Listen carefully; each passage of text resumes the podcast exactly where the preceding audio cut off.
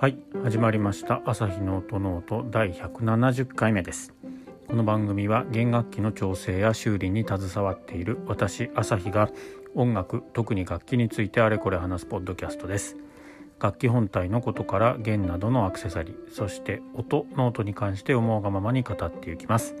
番組を通してバイオリンやビオラチェロなどに興味と親しみが深まってくれたら嬉しいです。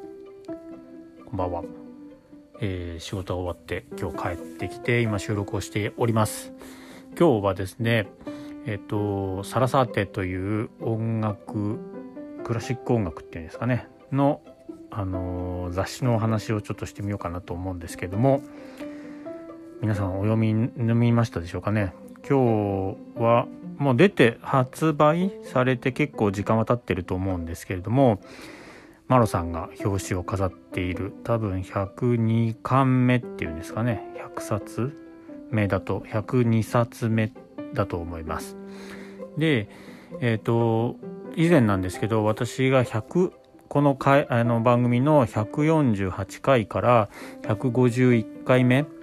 まで4回にわたって結構長丁場だったんですけど弦の見分け方ということでお話をした回があるんですけどあれをまあ聞いていただくよりは今回のサラサーテを買ってもらった方が弦の見分け方がすごく簡単にいくのではないかなと思います。世間はこういうのを待っていたんだと思うんですけど、えーと、各メーカーの各弦の特徴とあとはその色、えー、テールピースのところのあの巻き線っていうんですかね飾りの糸。糸色がついた糸がぐるぐるって弦のとこに巻いてあると思うんですけどあそこの色の写真が載っていてどの弦がどれっていうのが一目で分かるようになっている。そういうチャートっていうかまあ弦のあのー、なんだろう解説みたいのが特集で組まれているのでもし弦どういうのを使ってみたいとかですねあの弦ってどうなのかなとかっていうのを気になっている人あとは、えーと、弦を見分けたいというかこの色の弦はあの人は何を使ってるんだろうとかですねそういうのをあの知りたいっていう人は今月というか、え、最新刊のサラサーテを購入してその特集を見ていただくと一目瞭然でわかるのではないかなと思います。あのそうですね弦は一本一本その銘柄によって、えーと、その巻いてある色とかですね。あとはデザイン。単色なのか、えーと、ぐるぐるとこう螺旋状に飾りの糸色のついた糸が巻いてあるのかとかですね。そういったところで、えー、見分けられるようになっていますしあとは同じ弦。例えばドミナントとかですね。エヴァピラッツィとかあると思うんですけどドミナントの弦も実は太さというのがあって、まあ、ゲージですね。そのゲージの、えーと、違いもその飾り糸というか色のついたところで見分けられるようになってますね。ですのであの何、ですかね。まあ、お店で働いてるよっていう人であんまりその楽器は弾かないけど弦とか楽器の対応をしないといけないとかっていうような人とかですね。そういった方。あとはうんどうでしょう。音楽教室じゃないですけどレッスンをやっていて先生やってる方とかですね。この人の先生の弦何ですかとか。あとは生徒さんに私はそろそろ初めて弦を変えたいんですけどこの今貼られてる弦って何ですかね？とか言った時にこう迷ってしまうというかわからない場合もそのチャートっていうかサラサーテに載ってるのを見るとすごく分かりやすいと思うのでそんな感じで使ってみるっていうのもいいと思いますね。あとはその弦の特徴とかそういったところもあの、えー、説明が書いてありますので一言二言ですかね。ですのでこのその辺も読んでみていただけるとああなるほどこういう弦なんだなっていうので次試したい弦とか気になってる弦がある時も一応参考にはなるのかなっていうふうに思いますんで、うん、今回の特集はすごく面白いというか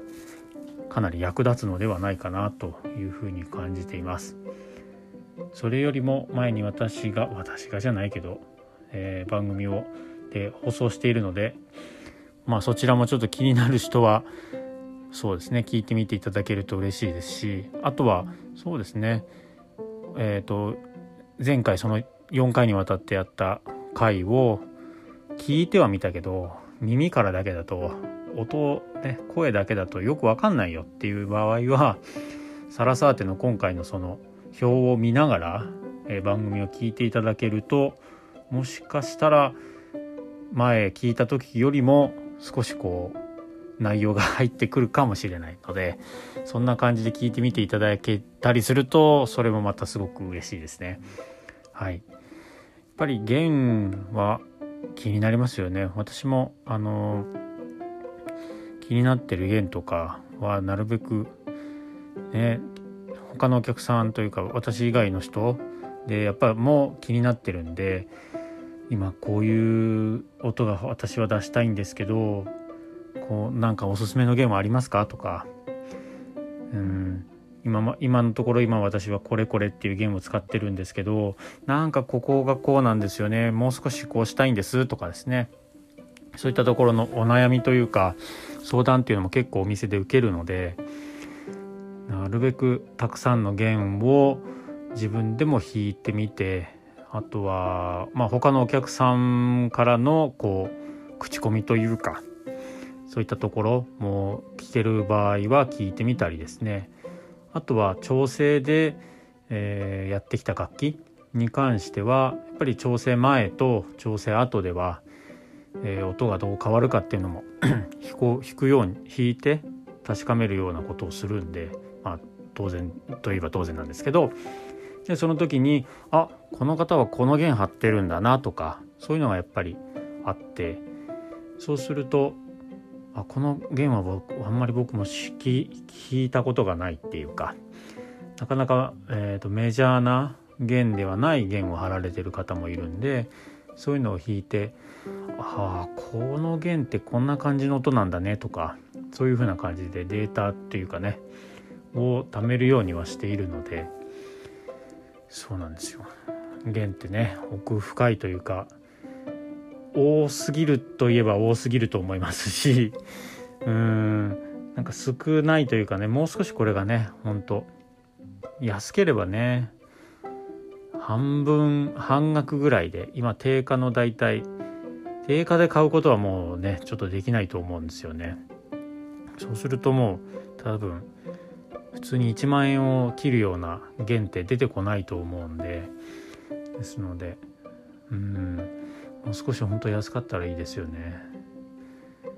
えー、ギターとかって普通に何だろう2,000円で3セットぐらい買えちゃったりするんでそうなんですよね。やっぱりまあこれは多分その演奏してる楽しんでる人の分母っていうか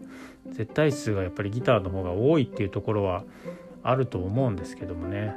でもバイオリンももうちょっとだけ安くなってみるといろんな弦を試せて自分の楽器とか自分の演奏スタイルプラス自分が求める音っていうか欲しい音に、えー、近づけるしいろいろいろいろ試せて、うん、他の人と意見交換したりとかですね。そういうことも増えると思うので